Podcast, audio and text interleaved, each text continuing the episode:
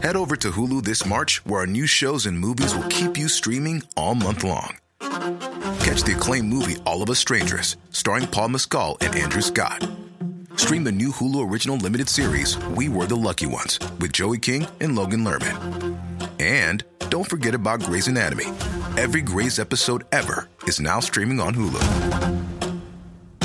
So, what are you waiting for? Go stream something new on Hulu.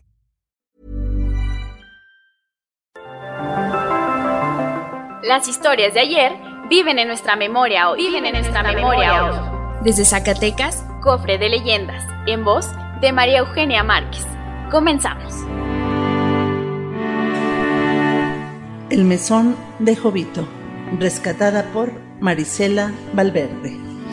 Por allá a finales del siglo XVIII, una vecindad que existía en el centro de la ciudad era la vecindad de Jovito, un mesón en donde rentaba a la gente cuartos como vivienda o los rentaba por una sola noche o tenía lugares espaciosos donde llegaba gente a solo pasar un rato, unas horas para descansar, según las necesidades del cliente.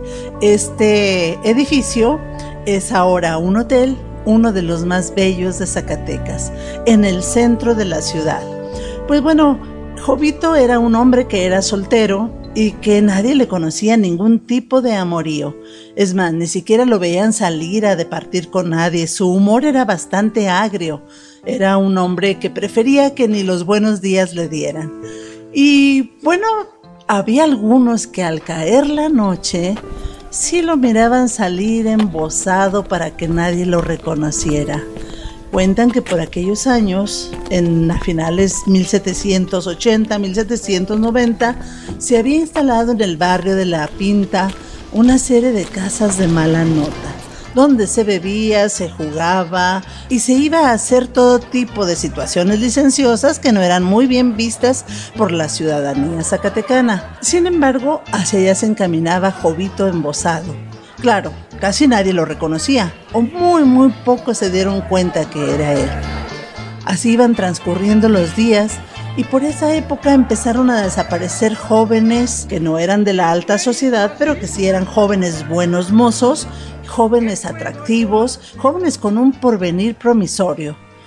Y las mamás de todos los muchachos jóvenes empezaron a preocuparse y exigiera a la autoridad que resolviera las desapariciones de estos chicos. Ya iban tres o cuatro desaparecidos y las mamás estaban con el Jesús en la boca y no los dejaban salir en la noche. Y casi todos decían que se habían dirigido a aquellos rumbos antes de desaparecer. Y pues la gente estaba preocupada. Además de aquellas eh, cosas que estaban ocurriendo, destinaron un piquete de soldados y un piquete de guardias para que estuvieran cuidando a ver qué era lo que pasaba por ahí o a quién veían que estuviera haciendo cosas que pusiera en peligro la integridad de otras personas. Y un día de esos, en la madrugada, vieron salir de una de las casas de Malanota a una dama de carnes opulentas. Caminaba bamboleándose como barco en alta mar y subió por el puente de los ahogados. Al verla que iba a pasar por el puente de los ahogados, le hicieron el alto, el piquete de guardias, y la mujer apresuró el paso y desapareció en unos árboles que estaban cercanos al río, un río que antes siempre llevaba agua. Y finalmente ya no la vieron. Esto ocurrió dos o tres veces más por la noche, y entonces los guardias pensaron que además de verse con unas desapariciones forzadas de jóvenes, también se estaban encontrando con un fantasma, y la cosa se estaba poniendo muy tenebrosa. Pero uno de los guardias más jóvenes y más audaz que los demás pensó que aquella mujer era muy hábil para ocultarse y lo que hizo fue meterse abajo del puente de los ahogados. Así es que esa noche, cuando le hicieron el alto a la dama y la dama se desapareció sin darse cuenta cómo los guardias, el joven se dio cuenta que nada más había rodeado unos árboles y muy ágilmente se había metido abajo del puente. Ahí la atrapó. Y la dama se debatía entre los brazos del joven, pero desesperada. Finalmente, entre todos llegaron, la atraparon y se la llevaron a la comisaría. Ahí en la comisaría le quitaron la peluca y le quitaron todo y se dieron cuenta que aquella dama de opulentas carnes era nada más y nada menos que Jovito, el del mesón. Y entonces la autoridad, que entonces no se andaba con miramientos, lo que hizo fue pasearlo vestido como dama, pero ya con la cabeza descubierta, por aquella ciudad capital, por todas las calles. La afrenta y la vergüenza que había soportado Jovito fue demasiado grande. El hombre enfermó. Enfermó tanto que estuvo recluido en su habitación a punto de morir pero ya dijimos que él le rentaba cuartos a personas pobres, que le rentaba habitaciones a familias que no tenían dónde más resguardarse. Y con esa generosidad que generalmente tienen los pobres, la tragedia de Jovito los conmovió. Y entonces empezaron a atenderlo. Alguien por caridad le llevó a un médico. El médico dio los medicamentos, otros la atendían, le daban de comer y finalmente Jovito se salvó. Fue recuperándose poco a poco, pero nunca más quiso salir. Estuvo siempre encerrado en su habitación y sus negocios los hacía ahí. Puso a alguien que le administrara la vecindad y era con el único que se ponía en contacto. Así pasaron muchos meses. Y una mañana, muy tempranito, uno de los frailes que estaban en el convento de los mercedarios subió al campanario para dar la primera llamada de misa. En eso estaba cuando se le ocurrió voltear al segundo piso del mesón de Jovito, en las habitaciones de Jovito precisamente, cuando vio que ahí en la ventana estaba un cuerpo colgado. Un cuerpo que pendulaba en el amanecer.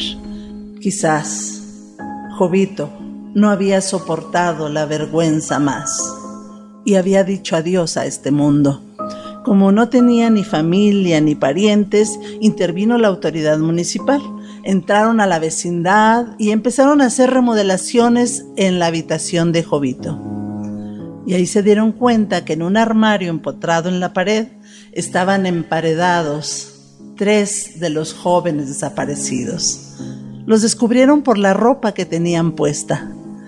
Y desde ese entonces se acabaron las desapariciones de jóvenes en la ciudad capital.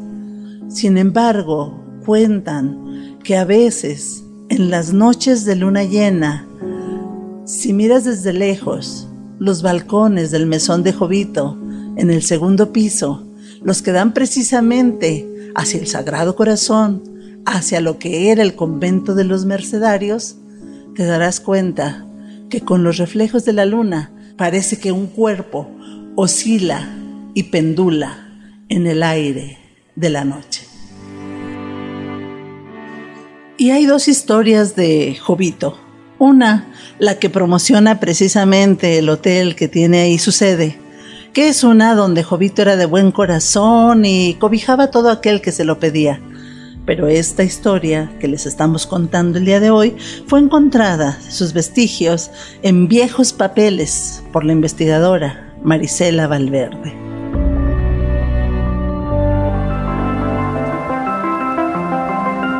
El cofre se ha cerrado.